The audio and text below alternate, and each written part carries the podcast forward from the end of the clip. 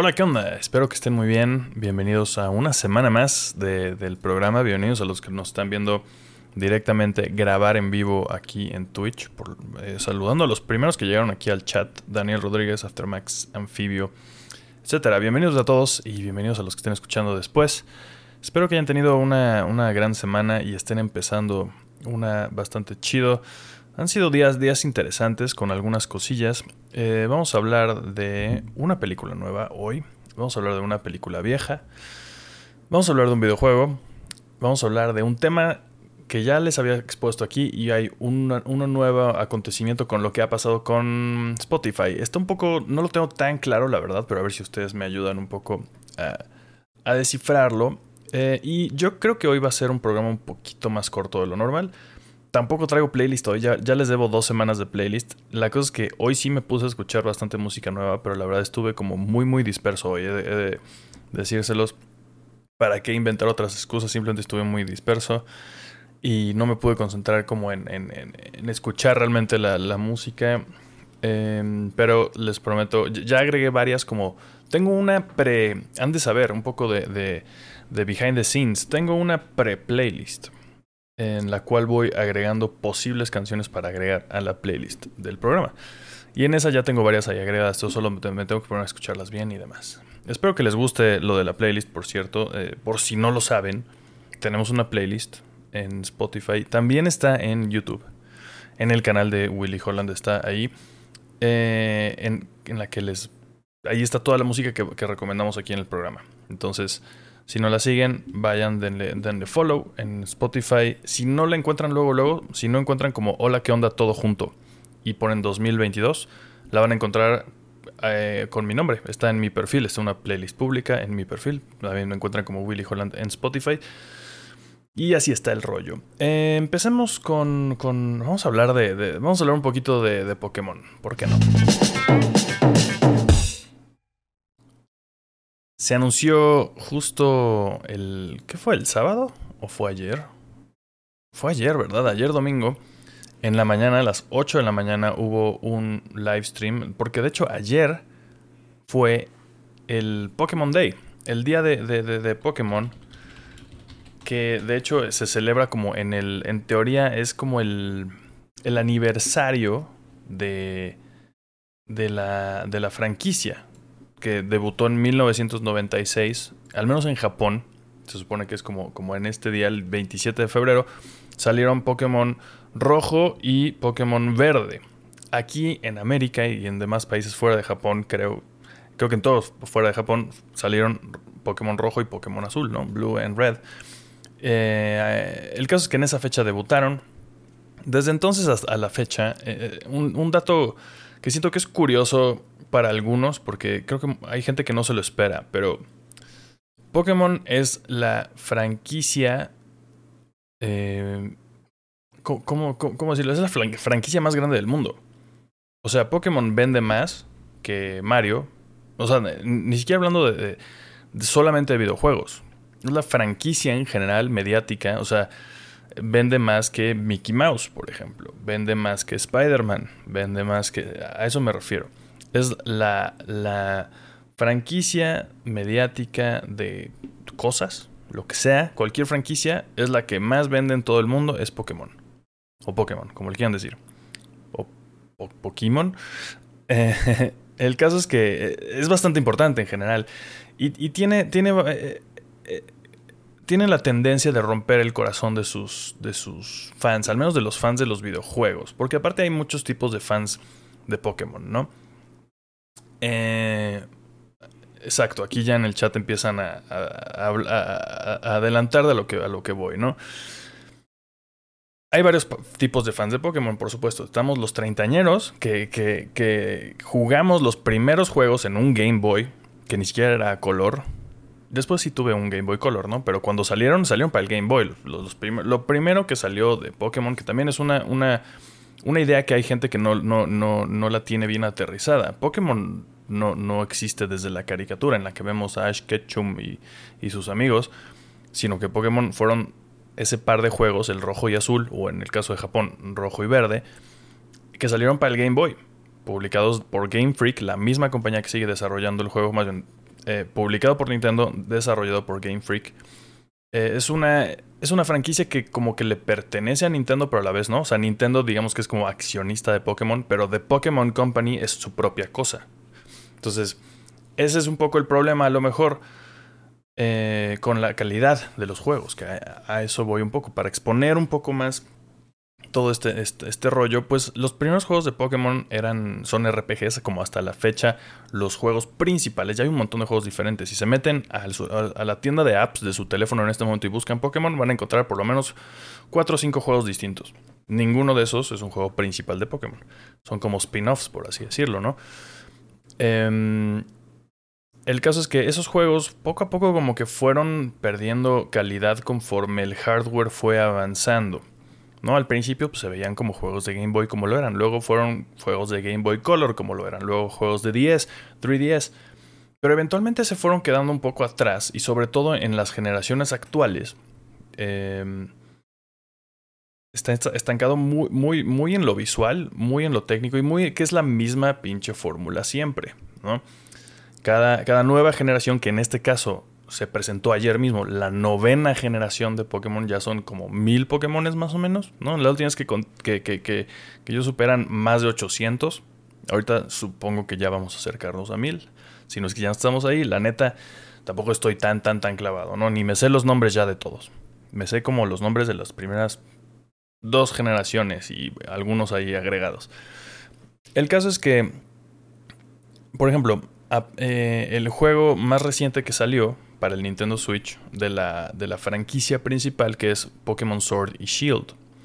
Eh, pues la, verdad es que sí tiene muchas quejas que creo que son reales por parte de los fans, ¿no? Que un, un juego que sale en 2020 o una cosa por el estilo, las animaciones de los Pokémon cuando pelean uno contra el otro son así de que se mueve para adelante y para atrás y, y del otro lado ves como una explosión, ¿no?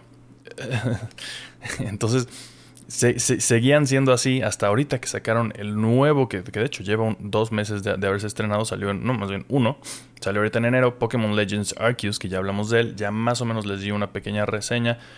Yo, yo he estado eh, jugándolo bastante, es el juego que más he estado jugando últimamente. Y la neta es que sí es bastante refrescante porque es una fórmula distinta. No es como que vas caminando, te ve un otro entrenador, entre comillas, no otro jugador eh, no jugable, un, jugador de computadora, como les dirían. y de repente, ah, huevo, tienes que pelear con él y te va a aventar tres Pokémones y tú tienes a tus seis y a huevo le vas a ganar.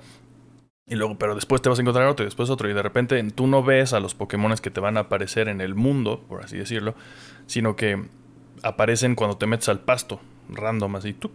De repente, en teoría, uh, te aparece un Pokémon y entras a una batalla. Aquí en el nuevo, en, en Pokémon Legends Arceus, todo está, cambian esta fórmula, lo cual le da mucha, mucha frescura, que es algo que habíamos estado pidiendo desde hace mucho, que, que tuviera em, pues algo, algo fresco, como ya lo dije cuando reseñamos ese juego aquí. Pues por ejemplo, algo que es, que es como que te vuela la cabeza, si eres fan de Pokémon, es que vas por ahí y ves a los Pokémones ahí en el pasto o, en, o volando incluso, ¿no? O en el agua, los ves por ahí y dices, tú decides si quieres ir y aventarles Pokébolas para que los atrapes o les avientas a tu otro Pokémon para que peleen, demás. Y todo eso pasa sin ningún tipo de corte. Empieza la pelea y termina. Tú puedes incluso seguir moviendo a tu personaje alrededor de los Pokémon que están peleando entre ellos. Eh, todo eso es bastante refrescante. desafortunadamente, el juego se ve bastante feo gráficamente. Cualquier juego que se haya publicado en 2022 no debería verse tan feo como Pokémon Legends Arceus. Y eso me lleva a la presentación de ayer, en la cual se ve aún peor, por mucho, que Pokémon Legends Arceus.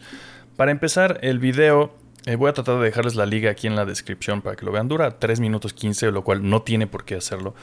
Comienza súper extraño con un policía ahí como en Japón, típico policía japonés con sus guantecitos blancos y toda la cosa. Con una. O sea, esto, no es parte del juego. Esto es grabado así en, live action. Es un actor vestido de policía caminando por, en teoría, lo que sería el edificio de Game Freak, los desarrolladores del juego. Y se ve como, escucha música como de misterio, muchísima como... Tiene bastante alto nivel de producción. ¿no? Se ve como bastante bien hecho. Parece un comercial, realmente un comercial. Y luego va y, investiga algo, entra como a un cuarto lleno de cosas viejas. No, hasta ahí yo no entiendo nada de lo que está pasando. Nada tiene sentido. De repente entra un viento de la Rosa de Guadalupe y, se le aparece una pantalla a este güey en la que empieza a ver el trailer que estamos a punto de ver. Un minuto 19, un minuto y 20 segundos después de que empezamos a ver este, entre comillas, trailer, realmente nos ponen el trailer del juego. Y se ve horrible. O sea, se ve horrible para ser un juego que está, es publicado en 2022 porque va a salir este mismo año también este juego. Y entonces vemos arbolitos, vemos ahí como todo medio pixeleado, medio raro, pero vemos como un mundo abierto. ¿no? Vemos agua que no se mueve, vemos arbolitos de nuevo pixeleados, efectos de luz que se ven culeros, vemos como niebla que se ve fea. Eh, se, ve, se ve peor que, que Arceus, porque se ve que no están usando el mismo, el mismo motor gráfico que usaron en Pokémon Legends Arceus, que es el más reciente, que ya les dije que se ve feo. ¿no? Por ejemplo, o sea, cuando tu personaje pasa junto al agua, se le, se le pixelea todo el contorno, se le ve como un contorno blanco por momentos. Acabo de jugar una parte en la que entras a una cueva y, cada y tu personaje desde atrás se ve como con una, un contorno pixeleado blanco contra, contra el fondo de piedra. O sea, se, se ve horrible simplemente, ¿no? Y esto se ve pues todavía peor y se ven un montón de, frame drops. O sea, no se ve nada fluida la animación. O sea, y, es increíble que sea la primera vez que nos presentan un juego de la franquicia más grande del mundo. Tienen todo el puto varo del mundo. Pokémon Company tiene todo el puto varo del mundo. Literalmente, tienen más varo que cualquier otra franquicia. Y esto es lo que entregan. Eh, es, es extraño. La cosa es que, bueno, vaya. El cómo se ve un juego no, no va a aumentar muchísimo la diversión jugando el juego. Pero sí la experiencia. ¿no? Las mecánicas siguen estando chidas, al menos con Arceus las mecánicas están muy chidas y eso es lo que hace que el juego esté, que yo lo siga jugando a pesar de que se vea como se ve. Pero en este caso se ve todavía peor que este que estoy que, que, ya hice mierda durante unos minutos ahorita. ¿No? El agua se ve que hay unas partes en las que se ve como lluvia, y como que te lo ponen con música así muy, muy bonita y como si tuvieras que estar sorprendido ante lo que estás viendo, así mundo abierto, naturaleza, con Pokémones, eh, caminando libremente por la pastura y nadando si quieren nadar y pues, no sé, peleando entre ellos si quieren pelear. No sale ninguno peleando, pero bueno, luego sale un Meowth caminando todo como robóticamente. El pasto se ve terrible atrás. Se ve uno que no sé cómo se llama, que es como está hecho como de varias piedras ahí, como, como cuadradas, que también, pues parecen sí.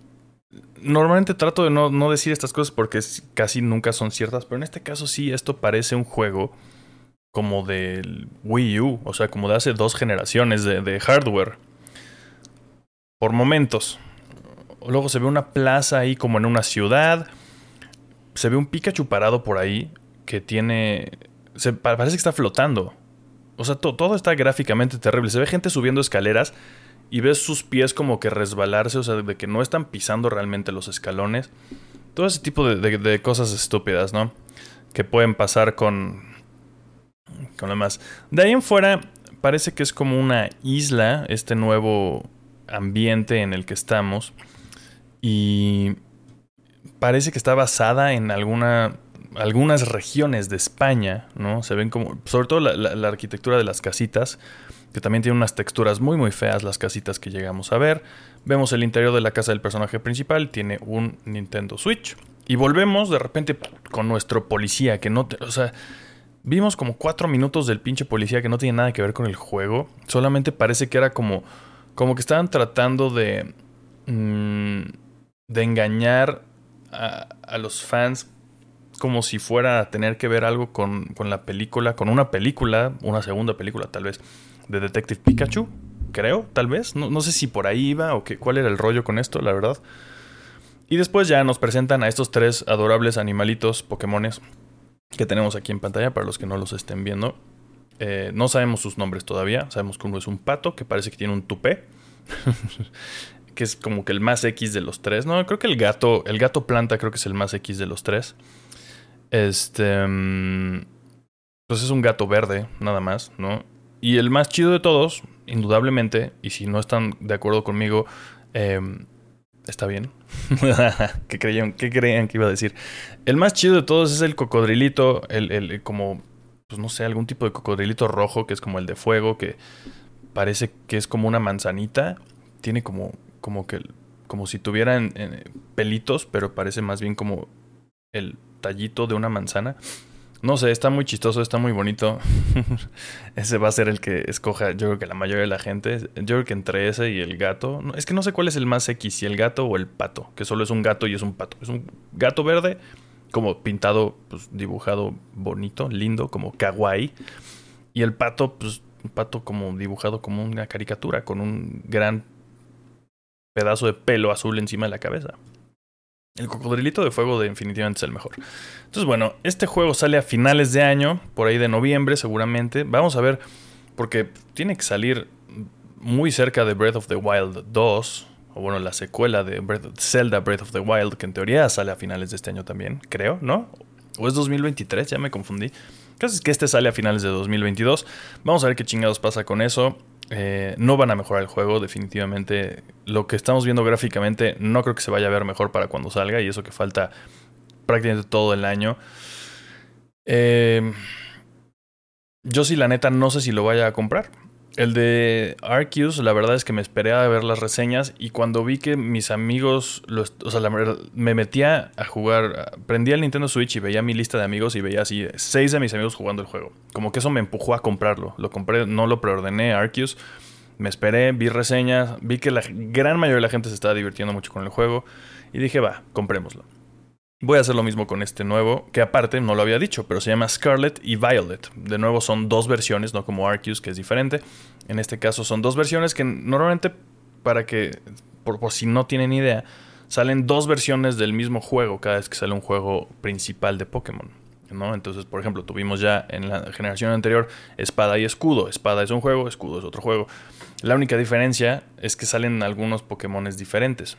Unos no tienen unos, y otros no tienen otros distintos. Entonces tienes que intercambiar con personas que tengan la otra versión del juego para completar el Pokédex, que es el, registro de todos los Pokémon. Eh, aquí va a ser probablemente lo mismo, solamente aquí una versión será escarlata y otro será violeta. Em, como dije, parece que está basado en España, entonces escarlata y violeta eh, sería adecuado. Y pues bueno, sale a finales de año, se ve terrible el trailer. Sé que hay gente emocionada, pero la neta es que para mi gusto sí es como inexcusable que se sigan viendo así los juegos de la franquicia más grande del mundo. Y esto no es un hot take, ¿no? Esto lo dice todo el mundo absolutamente eh, en internet. No quiero ser ese fan que se queja nada más, pero. Pero ya chole. O sea, yo creí que neta, con lo de Arceus íbamos a ir de plano ya por otra dirección. Parece que como que dan un paso para adelante y dan tres para atrás. Al menos parece que algunas mecánicas de Arceus sí las van a incorporar aquí, como el poder ver a los Pokémon caminar por ahí libremente. Eso está lindo. Pero fuera de eso, ya veremos. En fin, así está el rollo.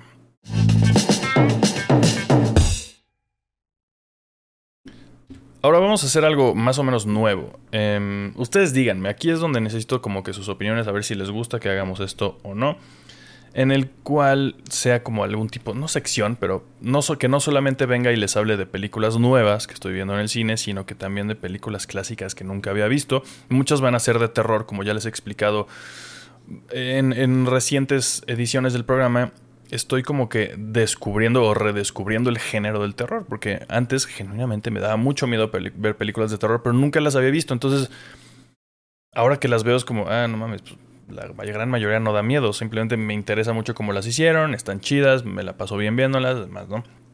Entonces estoy redescubriendo eh, sobre todo el, género de terror y en esta búsqueda dije, bueno, veamos por primera vez, ¿no? Lo que hizo famoso a Sam Raimi eh, antes de que llegara a Spider-Man, el hecho de por qué llegó a Spider-Man Sam Raimi y ahora Doctor Strange in the Multiverse of Madness, que vamos a ver este mismo año, eh, si vamos a ver, porque aparte en los últimos, como desde que hizo Spider-Man 3, Sam Raimi ha hecho tres películas, una de esas siendo esta, Doctor Strange. Entonces creo que es un gran, un gran evento el hecho de que Sam Raimi regrese a dirigir una película y también como para honorar eso y honrar eso más bien, honorar no existe en español, para honrar eso eh, pues decidí ver su, su, famosa franquicia de Evil Dead y comencé obviamente por el principio The Evil Dead de 1981, lo que quiero saber es eso, si les gustaría escucharme hablar de películas también medio clasiconas o que ya sean viejitas como esta o solamente les gustaría que hablara de películas nuevas en caso de que hoy sí les voy a contar un poquito de, mi experiencia viendo Evil Dead. Porque aparte estuve bastante confundido la gran. durante la, casi toda la duración de la película, que son. es poquito, dura como hora y media, 85 minutos específicamente. Eh, se ve que está hecha con un crew ínfimo, o sea, de ser Sam Raimi y otras 10 personas, casi, casi, ¿no? Eh, el elenco son cuatro personajes y ya. Eh, me gusta mucho todo eso, ¿no? Esa vibra muy, muy indie. Los efectos están horribles, pero como que así tenían que ser, prácticamente, ¿no? Em, The Evil Dead se, trata de, cuatro jóvenes adultos, supongo, que se van como de vacaciones a una cabaña en el bosque y descubren como que un libro que está maldito y aparentemente tanto en la cabaña como, como en los alrededores hay unos pues como espíritus que, pueden poseer gente y poseer árboles también y hacer cosas con los árboles a las personas, lo cual está muy, muy, muy perturbador. Eh, me parece una gran película, a, pesar de que no es una gran película. No sé cómo explicarlo, pero eso es algo mucho que tiene por lo que, por lo que estoy aprendiendo, ¿no? Y, he visto mucho de segunda mano el género de terror, ¿no? Hay muchas veces que ves algo que se ve como culero, pero el chiste muchas veces es la intención y la reacción que, que, genera en, en, el público. Porque Evil Dead, por ejemplo, durante casi toda la película, yo diría que la primera hora, o sea, los últimos 20 minutos es cuando dices, a la madre, güey. Ya entendí por qué es una película tan de culto, ¿no? Eh, no te deja ir el final de la película. O sea, tú crees que ya los demonios y todos los, los apariciones y todos los zombies y quién sabe qué son, ¿no? Ya están siendo vencidos y de repente no, güey. O sea, o bueno, sí, a lo mejor sí están siendo vencidos, pero estás a punto de ver algo todavía más asqueroso, algo todavía más horrible. O sea, no te suelta las bolas este güey. Eh, Raimi, pues, ¿no? No le suelta las pelotas al, al, o los ovarios al espectador o lo que sea la garganta, ¿no? Haciendo alusión al, al, póster. Y hay muchos agarrones de garganta en esta película, de hecho. Pero me pareció eh, alucinante. Y también estuve un poco confundido porque ahora estoy como aprendiendo. Creo que a partir de la segunda, ¿no? Es donde cambia un poco el tono y se vuelve un poco más comédico. Porque aquí no hay mucha comedia que digamos, no muy voluntaria. Em, pero tengo entendido, por ejemplo, que el, personaje de Ash como que tiene un cierto, una cierta evolución que es el, es el protagonista. Ash tiene una, una... que por cierto es... Eh, por supuesto es interpretado por Bruce Campbell, ¿no? Los demás actores creo que nunca hicieron nada más. Al menos no, no reconozco para nada sus, sus nombres. Ellen Sandweiss, Richard eh, Mac... De, de Manningcore, Richard de Manningcore, Betsy Baker, eh, Bruce Campbell es el único que aparte creo que ha salido, yo creo que en todas las películas de Raimi, no estoy seguro, yo creo que sí. Eh, veremos si sale en Doctor Strange. Eh, pero, pero vaya, Bruce Campbell, tengo entendido que su personaje de Ash eh, se vuelve algo así como, como un güey más, medio más sadicón, pero también más chistoso. Y en esta primera no lo es tanto. Entonces ya les iré contando si es que les gusta esto que estemos hablando de películas un poco más más viejitas de vez en cuando, cuando me tope algo súper clásico que nunca haya visto, a lo mejor puedo venir y hablar de eso con ustedes. En fin, em, en general me la pasé bastante bien. Eh, me, hizo, sí me dio asco la película, lo cual creo que es grande, o sea, es un gran eh, acierto que haya pasado eso, que, eso sea la, reacción que evoca en, en, en perdón, en la audiencia. Y entonces, pues nada, estuvo chido. Voy a seguirlas viendo. Seguramente esta semana veré la segunda. Y ya me seguiré con, con Army of Darkness y todas esas cosas. En fin, esto fue eh, mi, mi, primera, mi primer encuentro con The Evil Dead. También les contaré eso, que justo, si se acuerdan, la semana pasada que estuve enfermo y por eso no pude hacer el programa el, lunes. Más bien el lunes vi esta película y no, como que no se me había ocurrido hablar de ella en el programa cuando hice el programa el martes, sino que hasta ahorita. Entonces díganme si les late esta idea para que algunas películas, eh, también puede ser, se me ocurre que también pueden ser películas que sí haya visto antes, pero que vuelva a ver. Alguna vez ya les había presentado esta, esta idea eh, en la que algunas películas súper clásicas que yo vuelva a ver de alguna forma y como volver a ver desde, desde los ojos que tengo hoy que no tenía antes, ¿no? En, pues que estoy involucrado haciendo piezas audiovisuales, ¿no? Entonces creo que es muy distinta la experiencia que, que he adquirido los últimos más o menos 7, 8 años que llevo haciendo esto que antes. Entonces, si les late eso, eh, podemos seguir eh, hablando también de vez en cuando de películas viejitas. En fin, eso fue eh, The Evil Dead. Hablemos de, de, otra cosa un poco más nueva.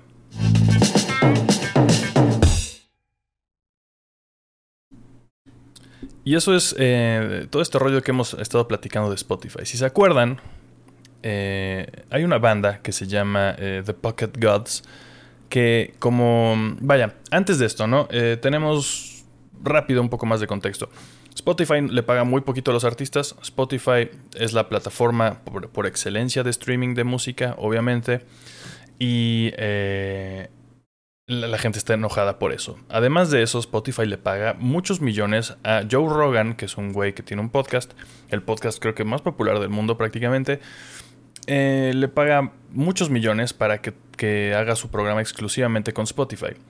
Y entonces, pues ahí se vuelve una dicotomía extraña y medio pendeja, ¿no? En la que la base de Spotify, que es la música, que obviamente ellos quieren diversificar y por eso están invirtiendo tanto en los podcasts, este, siendo este podcast escuchado por la mayoría de la gente en Spotify.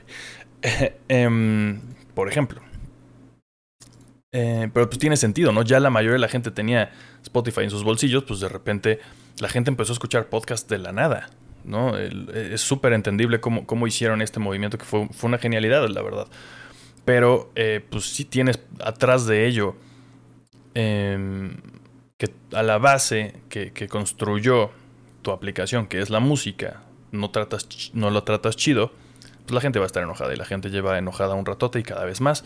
Y pues cada vez que hablamos más del tema, así en, en otros foros, pues la gente empieza a entender un poco más del problema. El caso es que esta banda que se llama The Pocket Gods, que es una banda muy de culto, muy chiquita, eh, hicieron un disco, se los, se los traje hace un, dos, tres semanas, con mil canciones que duran más un poquitito más de 30 segundos cada una. Literalmente son mil canciones y literalmente cada una dura máximo creo que 36 segundos. Esto fue como una, una mm, protesta artística por parte de la banda ante el hecho de que Spotify paga una vez que el play, un cualquier, cuando tú le pones play a cualquier canción, le va a pagar al artista solamente si escuchas los primeros 30 segundos. O sea, a partir de los 30 segundos, ¿no?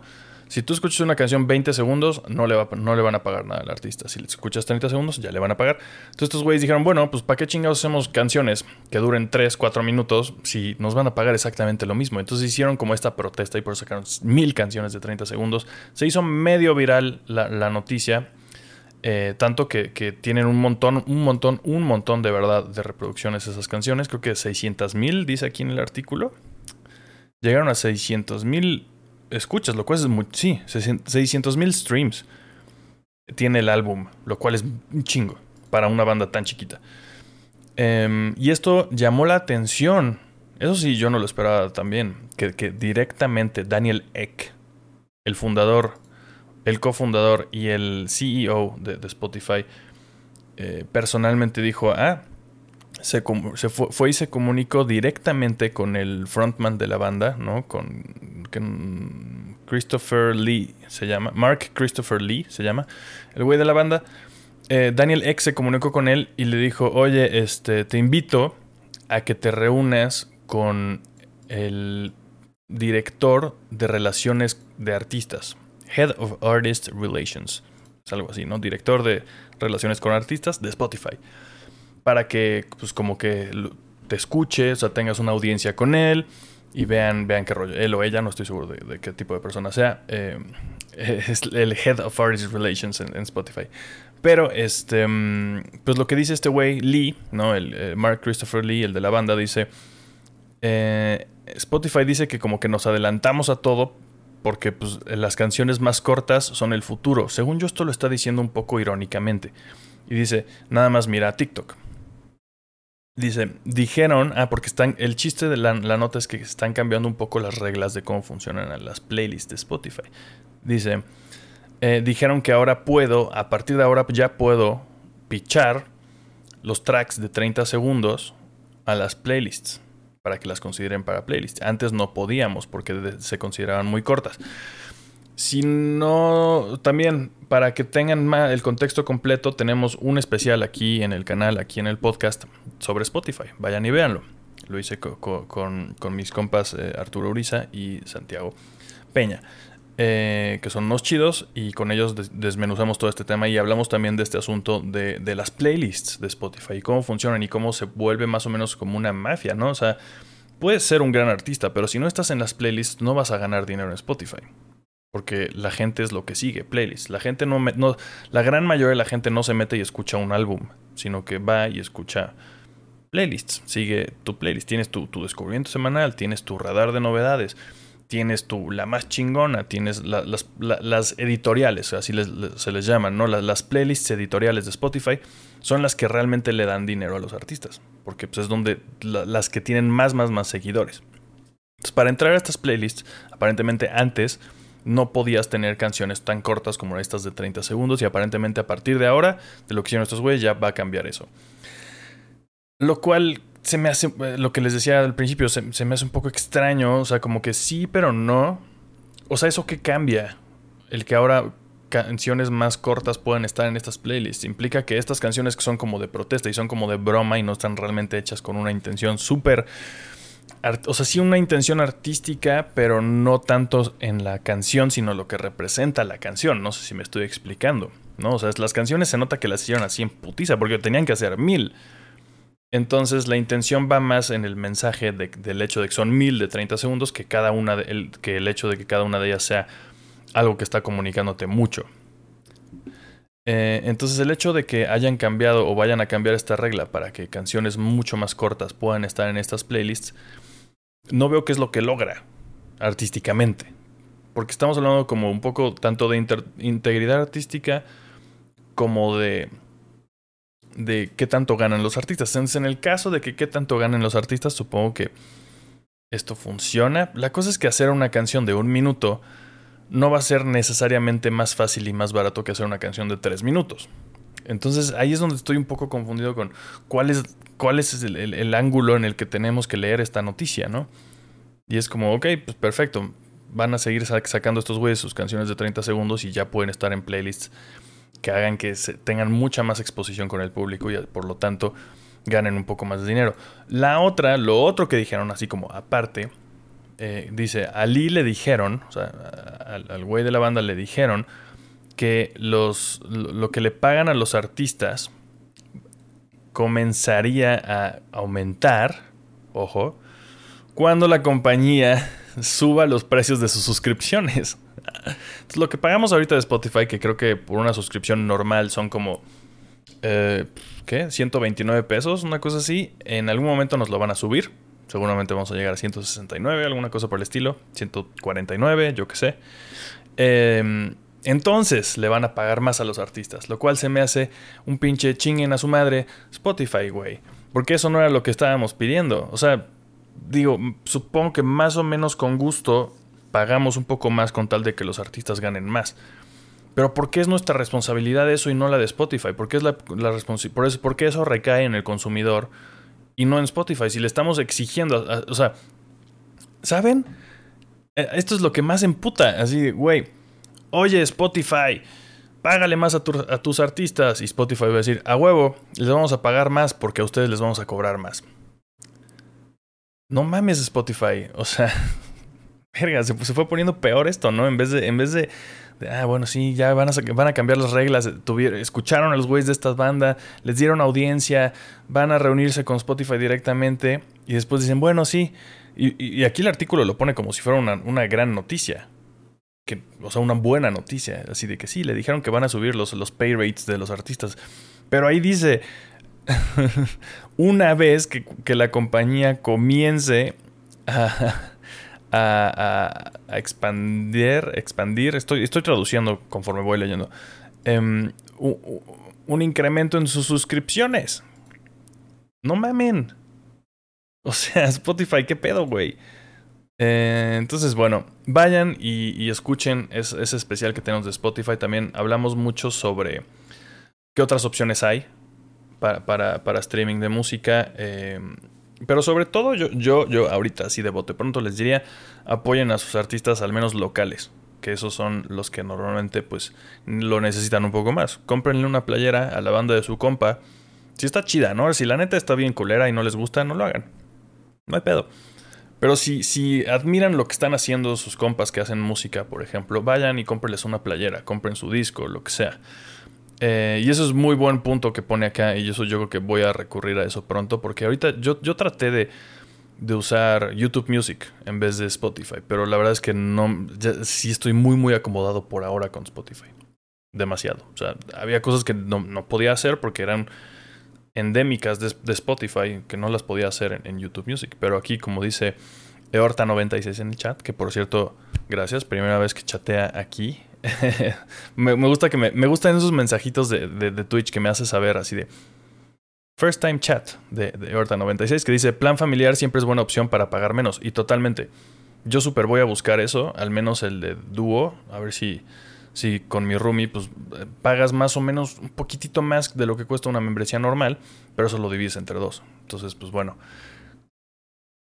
eso, eso ayuda a que tú pagues menos, pero Spotify le tiene que seguir pagando lo mismo a los artistas. Esa es una gran opción, yo creo.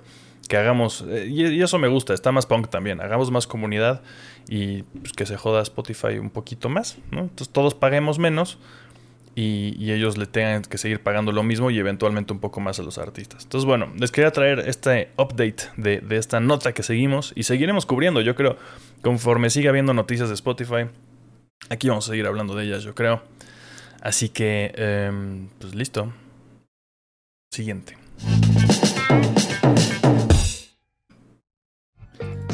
Y aquí es donde les recuerdo, por cierto, también eh, cómo pueden ayudar al podcast. Así como pueden ir con, la banda de sus compas y comprarles playeras, comprarles sus discos, ir a sus shows, etc.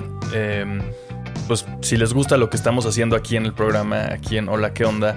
Hay varias formas en las que pueden ayudar. Número uno, viendo, comentando, como lo están haciendo aquí en el chat directamente en Twitch. O también, esta semana recibí varios mensajes y la verdad bastante chidos directamente en los comentarios de YouTube. Entonces, por ejemplo, si nos escuchan en Spotify pueden ir a YouTube y eh, comentar en cada uno de los episodios. Sé que hay muchos podcasts que funcionan un poquito así, que la gente los, escucha no necesariamente en YouTube, pero está YouTube porque tiene una sección de comentarios que es bastante funcional. Entonces, bueno, además de ver y compartir y, sobre todo eso también, eh, he estado recibiendo... Estoy bien sentado, Lupita, por cierto, que está canjeando aquí. Estoy más que derecho, según yo tenemos aquí canjeable en, Twitch la opción de que ustedes con los puntos que reciben mientras están viendo en Twitch me digan que me siente bien. En este momento la verdad es que sí estaba sentado bien. Pero gracias y por la preocupación. Eh, el caso es que además de eso, además de interactuar aquí en el chat, eh, y, todo lo, que se puede hacer directamente en Twitch, como suscribirse, eh, ya sea con Prime, si tienen una una membresía de Amazon Prime, no les cuesta nada, no les cuesta nada extra suscribirse a un canal como el mío en Twitch. Y eso directamente nos trae dinero. Eso es gratis para ustedes si tienen Prime. Si no tienen Prime o si ya usaron su membresía de Prime con alguien más, pues también pueden dar ahí sus 48 pesitos creo que son al mes para, para apoyar la causa. Eh, pero eso, además de ver y, demás, eh, y, lo que llego a pensar con estos comentarios súper positivos que he estado recibiendo ahorita en YouTube, sobre todo en YouTube y obviamente también todos los que están aquí en vivo en Twitch, es que se me hace que nos está faltando que más gente nos vea. Yo voy a tratar, voy a ponerme a investigar un montón justo sobre eso antes de, estar, de entrar en vivo aquí. Estaba viendo algunas estrategias como de podcasts para llegar a más gente, pero algo que puede ayudar mucho, mucho, mucho, mucho es que ustedes que lo están viendo y lo están disfrutando lo compartan con alguien que crean que lo podría disfrutar también. Y de hecho ahí está, Lupita Lutman acaba de renovar su suscripción, ya lleva segundo mes suscrita, muchísimas gracias. Así lo pueden hacer ustedes también. Entonces bueno, eh, si no, hay muchas otras formas que pueden apoyar, pero ya no, ya no les quito tiempo del programa de hoy. Eh, pues no sé, escríbanme cualquier cosa y regresamos con las noticias.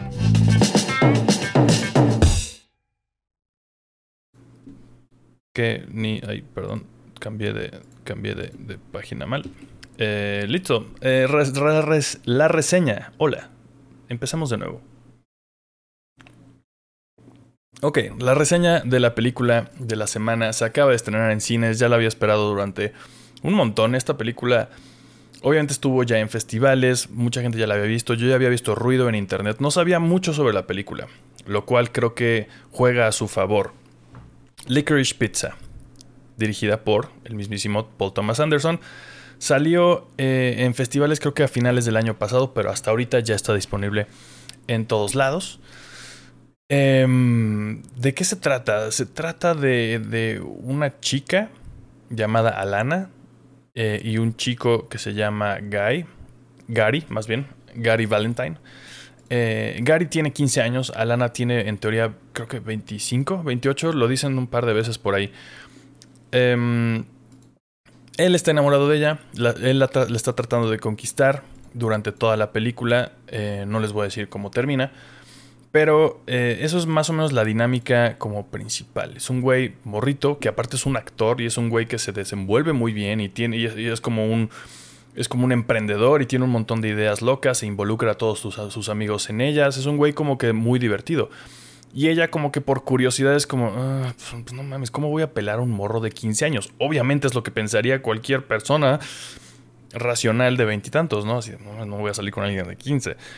Pero pues al, al menos como nada más para ver qué chingados, como que acepta su primera invitación y de ahí se hacen amigos y genuinamente tienen una relación como que bonita.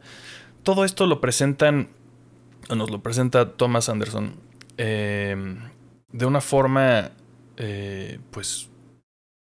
Esperen, ¿Thomas es el segundo nombre de, de Paul? ¿O Thomas es...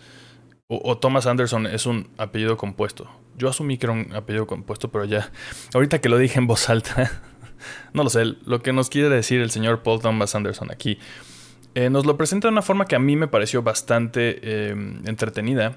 El problema un poco es que no se me hace suficientemente entretenida para que la película dure 133 minutos. O sea, dura más de dos horas. Está, me parece bonita, me parece, a pesar de que Alana Hayem, que es quien interpreta a Alana Kane, em, que por cierto tiene una banda que se llama Hayem, que es bastante conocida, si no la conocen, conozcanla. Eh, tienen cosas chidas son tres hermanas y las tres salen en la película. Los papás de. y salen como hermanas las tres. Y de hecho, los papás de las tres morras que son hermanas en la película también son los papás de las tres morras que son hermanas fuera de la película. ¿no? Son toda la familia Hayem, sale en la película, se me hace bastante chistoso. Ha trabajado Paul Thomas Anderson precisamente en los últimos años con Hayem un chingo. Ha, dirigido como seis de sus videos, hicieron un corto y han hecho un montón de cosas diferentes. Eh, Paul Thomas Anderson con las chicas de Hayem. Y aquí es como el debut actoral de Alana Hayem como la protagonista y la neta lo hace muy chido. Y también es el debut de actor de Cooper Hoffman, que es quien interpreta a Gary Valentine, el chavillo. La neta es que los, los dos lo hacen muy cabrón, tienen muy buena química eh, y pues lo que hace como director Paul Thomas Anderson aquí me parece eh, muy bonito cine no, sé de qué otra forma describirlo, pero son como que varias pequeñas historias en esta película. Por eso también dura tanto. Son como cinco o seis situaciones distintas en las que se están envueltos los dos y sus amigos y sus, como colegas y demás. Son diferentes, se van topando personajes súper estrafalarios interpretados por gente que no les voy a decir porque yo no sabía exactamente quiénes iban a salir en esta película. Hay un par de cameos muy chidos Específicamente el de un... No, no, pues no, no, les voy a dar pistas porque si no saben, deberían ver la película y, sorprenderse. Por ejemplo, yo solo sabía, eso sí les voy a medio spoilerear, que realmente está en el póster, pero eh, Bradley Cooper, yo sabía que salía eh, Bradley Cooper y de ahí en fuera no sabía mucho más. ¿no? Eh, me gustaron mucho esos personajes estrafalarios que salen. El problema es que yo sí, eso. Eventualmente yo sí era como madres, o sea. Eh, ya, ya duró mucho esta película. Obviamente, como dije, la vi en el cine, compré palomitas, compré refresco. Fue toda la experiencia súper chida. Está, me gustó mucho cómo está hecha la película. Tiene música increíble la película. Tiene, tiene muchas, muchas, muchas cosas a su favor. Eh, solo que sí creo que dura un poquitín más de lo que a mí. O sea, si hubiera durado 20 minutos menos, o sea, 10 minutos menos de las 2 horas, yo habría salido súper feliz del cine. Pero esos veintitantos minutos extras para mí sí, sí, fue como un poco de. Mm, bueno, va, está bien, está chida. Pero la, la, neta es que sí he visto un poco. Casi de todo tipo de reacciones de la película. En general, las he visto positivas. Mis amigos cercanos, por ejemplo, eh, en Letterboxd le han puesto 4, 3 y media y 4 y media estrellas. 4 y media se las puso mi amiga Ceci con la que fui a verla. Yo le puse 4, por ejemplo. Estoy como en medio de ellos. Eh, entonces yo normalmente suelo ser un poco así, más, más como, como ver las cosas más grises eh, y no irme, no decantarme por, por, por blanco ni, ni negro, ¿no?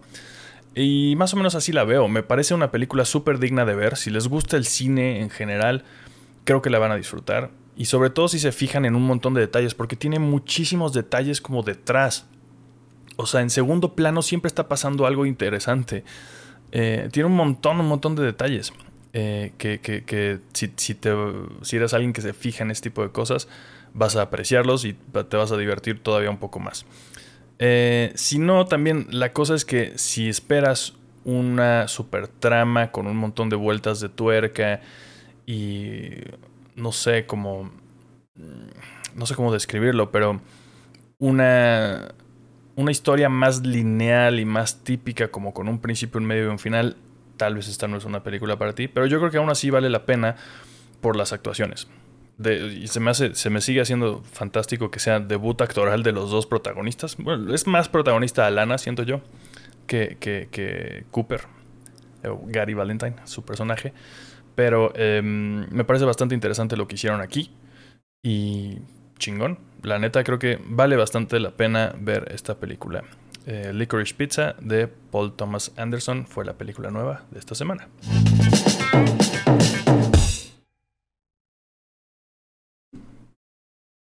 Y con eso vamos a cerrar hablando de Euforia, ahora sí, porque acaba de terminar la segunda temporada de esta serie que yo empecé a ver justo eh, cuando iba empezando esta segunda temporada, ¿no? Me puse al corriente en como semana y media, me eché toda la primera y los especiales de Navidad y esas cosas. Y ya, me, me fui subiendo al tren del mame como conforme fue creciendo, porque cada nuevo capítulo de Euforia se fue reportando que la audiencia iba creciendo para esta serie de HBO, dirigida, escrita, producida, hecha por todo, hecha todo por Sam Levinson, quien eventualmente se ganó como el estatus de genio. Eh, y en medio, entre la primera y segunda temporada, sacó una película de Netflix que yo no he visto, se me hace me bastante interesante verla. Eh, ¿Cómo se llama? Eh, Malcolm and Marie, eh, estelarizada también por Zendaya, que es como la protagonista de la serie de Euforia.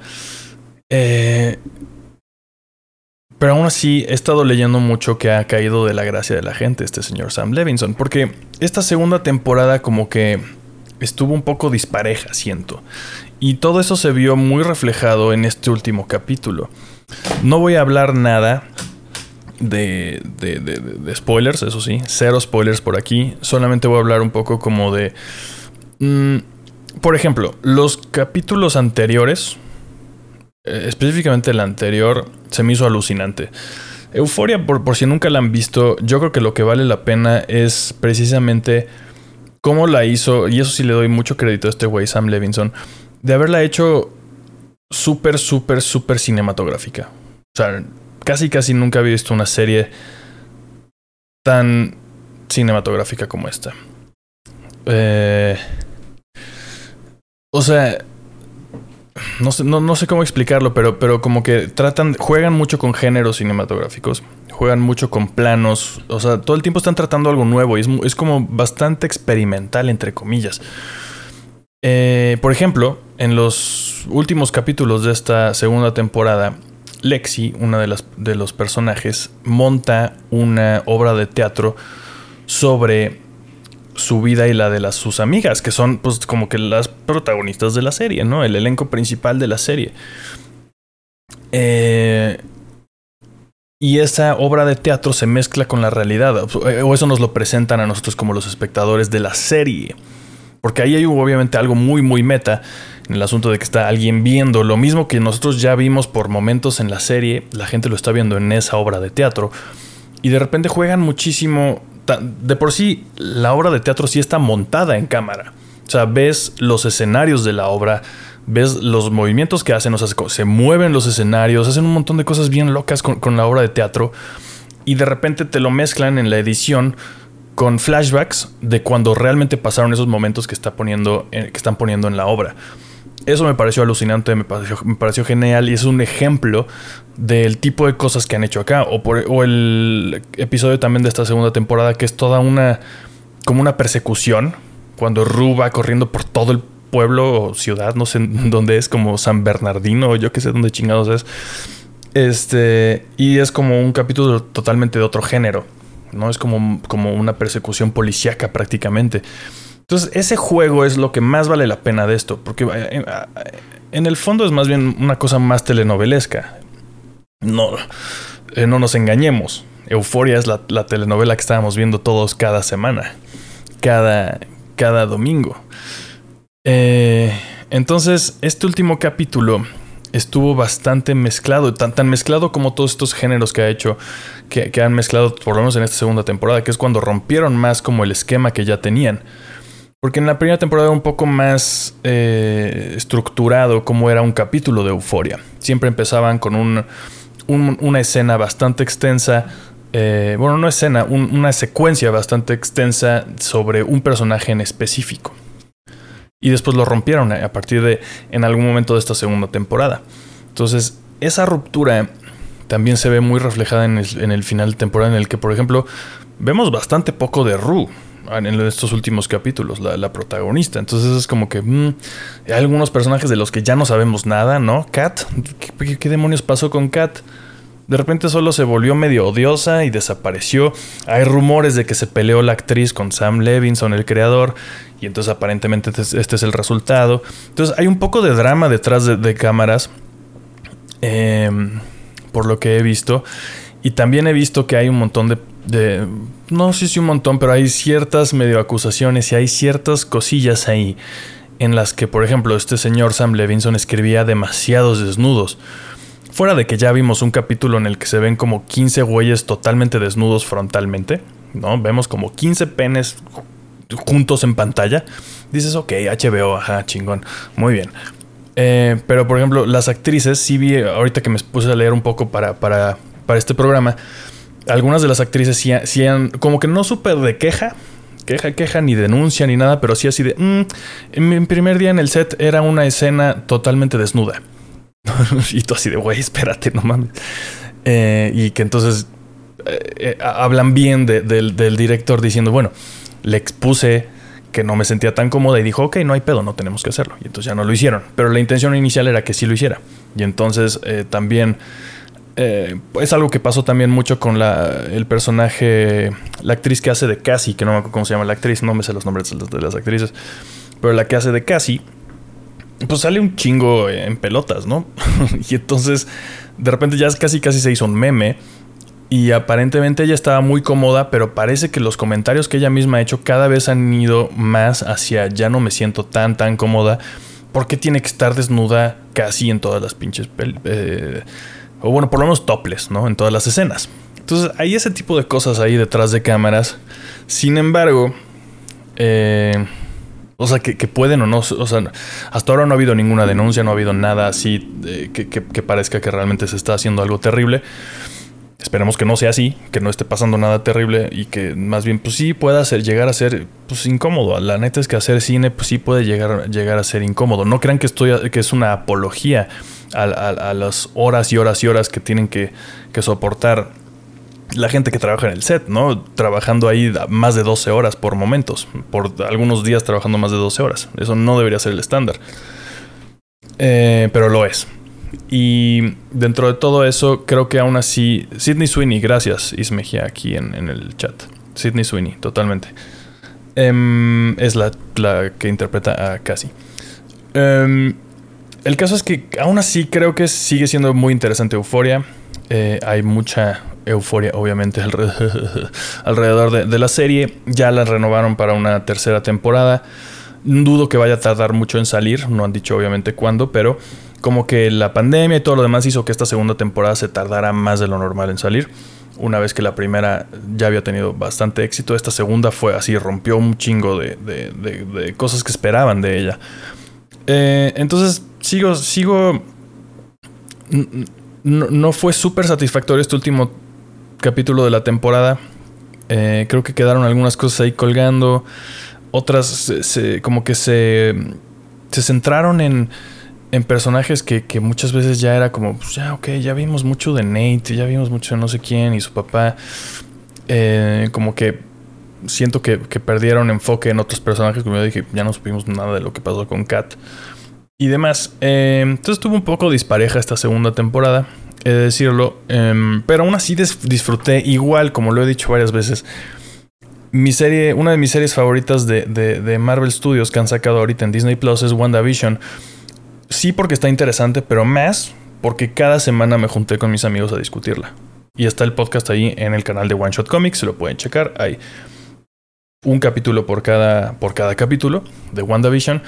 Y esta vez me gustó también eso, porque estos últimos 3, 4 capítulos me, junté con amigos a ver Euforia, lo cual se me hace súper chido y se me sigue siendo súper chido. Y es lo que, lo que más me gusta de esta serie, es que junte a la gente a ver el chisme de la telenovela de la semana, por más que sí el cine y la chingada, es la telenovela de la semana al fin y al cabo, y estuvo bien chido eh, juntarte y verla y discutirla y demás. Entonces bueno, kudos por eso, eh, chido, eh, chido por euforia. No tan chido porque, no sé, la calidad ya veremos qué pasa, ya veremos qué pasa en la tercera. Dice, dice Arturovni aquí en el chat que leyó que sale en 2024. Esperemos, pues, pues sí, supongo que tendría sentido, ya veremos. Eh, esperemos que. Que sí, que, no tarde tanto. Mientras, ojalá sí saquen algunos, algunos especiales, porque los dos que sacaron, la neta, están muy chidos. A mí me gustaron bastante. En fin, eh, así estuvo más o menos mi experiencia con Euforia y el final de su segunda temporada.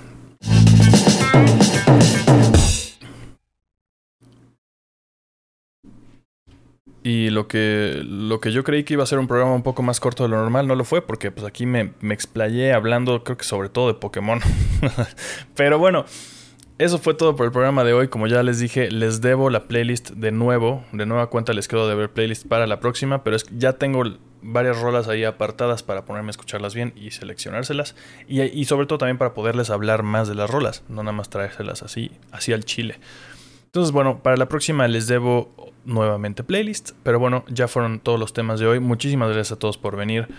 Gracias a todos por aquí en el chat que estuvieron aquí al final. Artur Ovni, Is, Lupita, sobre todo también gracias Lupita por suscribirse. Linda Bernick, saludos. Em, Lupita también, eh, Mary Catnip, etcétera. Todos los que estaban también al principio, Aftermax, Anfibio, muchas gracias a todos por aquí en el chat. Gracias a los que están escuchando en sus casas. Saludos a Barcelona, especialmente el día de hoy. Y pues nos vemos la próxima semana. Espero que se la pasen muy chido. Espero que sus vidas no sean tan dramáticas como los personajes de Euforia. Espero que sean más divertidas como los personajes de Licorice Pizza. Y no faltó The Batman, como dice aquí Aftermax, sino que The Batman sale este miércoles. Yo la voy a ir a ver el miércoles. Y justo, la próxima semana hablaremos de The Batman. Seguramente vamos a armar también especial. O sea, voy a venir a hablarles yo solito y además seguramente voy a armar este especial con mis amigos para que hablemos largo y tendido de esta película que hasta ahora las reacciones que han tenido de la crítica son muy muy positivas. Entonces ya veremos la próxima semana qué pasa con The Batman. Por hoy, muchas gracias por ver. Pásensela súper chido. Nos vemos la próxima semana.